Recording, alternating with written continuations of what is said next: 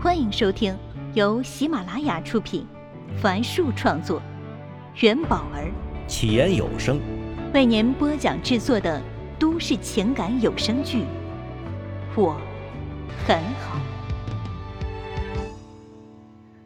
请听第九十六集。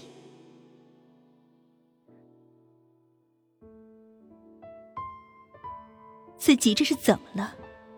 明明在验孕之前。还祈祷能够早点怀上。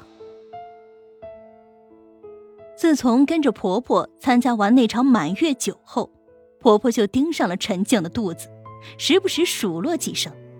前几天甚至说出了“要是不会生，就早点去看医生”的话。这对一个护士来说，真的有些难堪。婆婆显然不是这么想的，从她横眉竖眼的表情里就可以看出。在他眼里，住在他家，吃在他家，居然还不给他们生一个大胖孙子，那要这样的儿媳妇还有什么用啊？但这能怪他吗？陈静比谁都更想要一个孩子，她已经三十五岁了，就算能马上怀孕，也是一个高龄产妇。如果再拖个一两年，更是不敢想象。可明明那么期待怀孕，但当真知道自己怀孕的时候，为什么不但没有丈夫那般的欣喜，甚至心中涌现深深的恐惧感呢？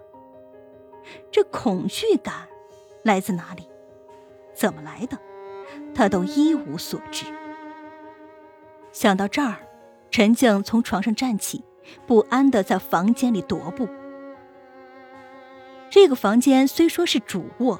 但实际上只有十来平方米，墙的两边都做了木质衣柜，这让房间看上去更小了。床的旁边还放了一个电视柜，但因为电视柜和床的距离过于近，以至于人从那里经过时只能侧着身。生了孩子，这孩子住哪儿啊？这房间还能放得下一张婴儿床吗？整个房子也就七十几平方米，两室一厅的构造，根本就没有多余的房间让孩子来住。要请月嫂吗？就算付得起动辄上万元的月嫂费用，月嫂也没地方住啊。孩子出生后怎么办？奶粉、纸尿布，一个都不能少。而且现在大家都用进口的。价格要比国产的高出来不少。医院有一个护士就曾说过，现在要是拿国产奶粉给孩子喝，别人都觉得你是个后妈。可进口的奶粉又那么贵，一罐九百克的奶粉要三百多，只能喝十来天。尿不湿也是如此啊，平均每一片就要五六块钱，一天至少用掉五片。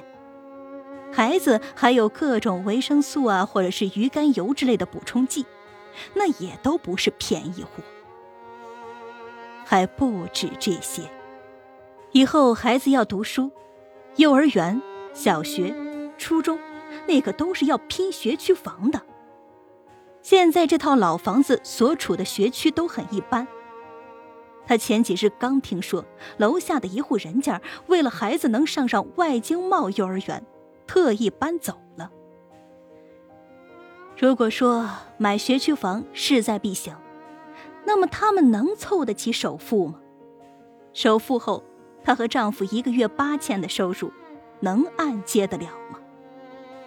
如果按揭了，剩下的钱还够孩子去上各种培训班的吗？没上培训班，孩子会不会跟不上班上的同学？跟不上同学，他心里会不会感到自卑呢？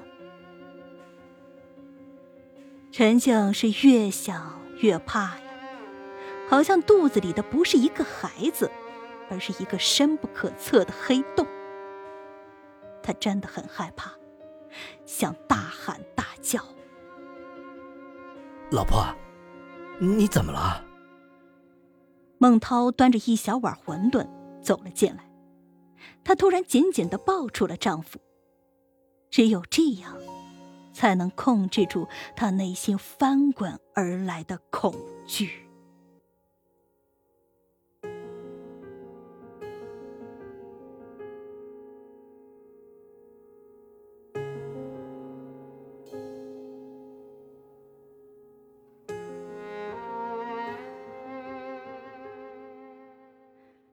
时间到了三月，不知道是不是老天爷的眷顾，今年江城的三月啊是阳光和煦，鸟语花香。这也正如上官燕的心情，一切都非常好。笑笑的伤好了，每天上下学他也有时间去接送。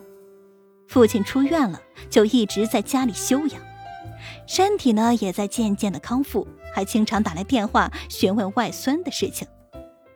而他自己养成了每天跑步的习惯，带着儿子在旁边公园里跑上几圈。十几日后，惊奇的发现体重竟轻了两公斤。当然，学习是不能放松的。他正在上一个零基础的会计班，但听起来还是有些吃力。让他能稍微安点心的是啊，这财务总监的头衔听起来挺吓人，但工作起来呢？却没什么大不了的，甚至都用不到什么会计的专业知识，只需要在赵会计交给他的那些表格上签个字即可。他一度怀疑，只是他这个总监这样呢，还是大多数的总监都这样啊？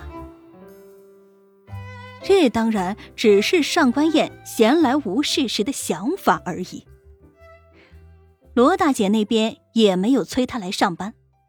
前几天还给他打来了一千二百元的基本工资，上官燕抽空去了趟中介所，把钱还给了罗大姐，说还要等段时间。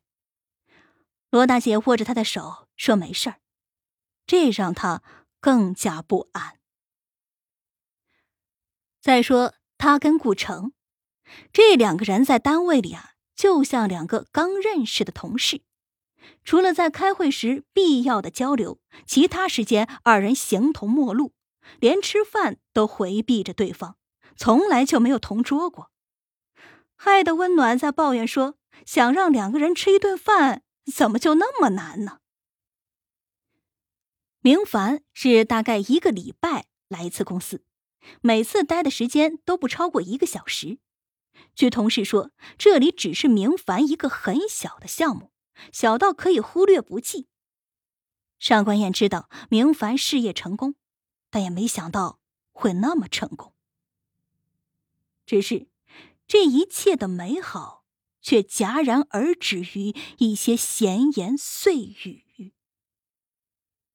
那天，上官燕在楼道接完电话，往办公室走的时候，听到了赵会计的声音：“哎，你猜？”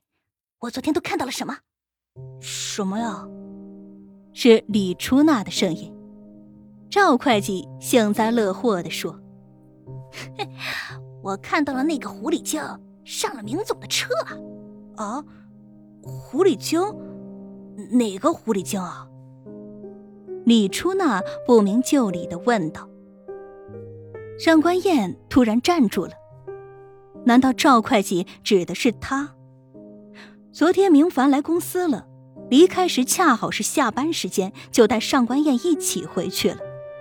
他已经很小心，没想到还是被赵会计给看到了。赵会计得意地说：“上官燕呀，你没见他最近又是换衣服又是换发型的，骚得很啊。”李初娜支支吾吾地说。赵姐，这么说领导不好的吧？上官总对我们挺好的。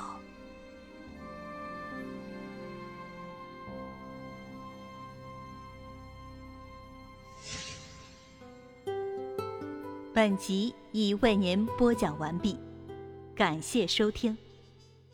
喜欢请订阅，分享给更多的朋友。下集再见。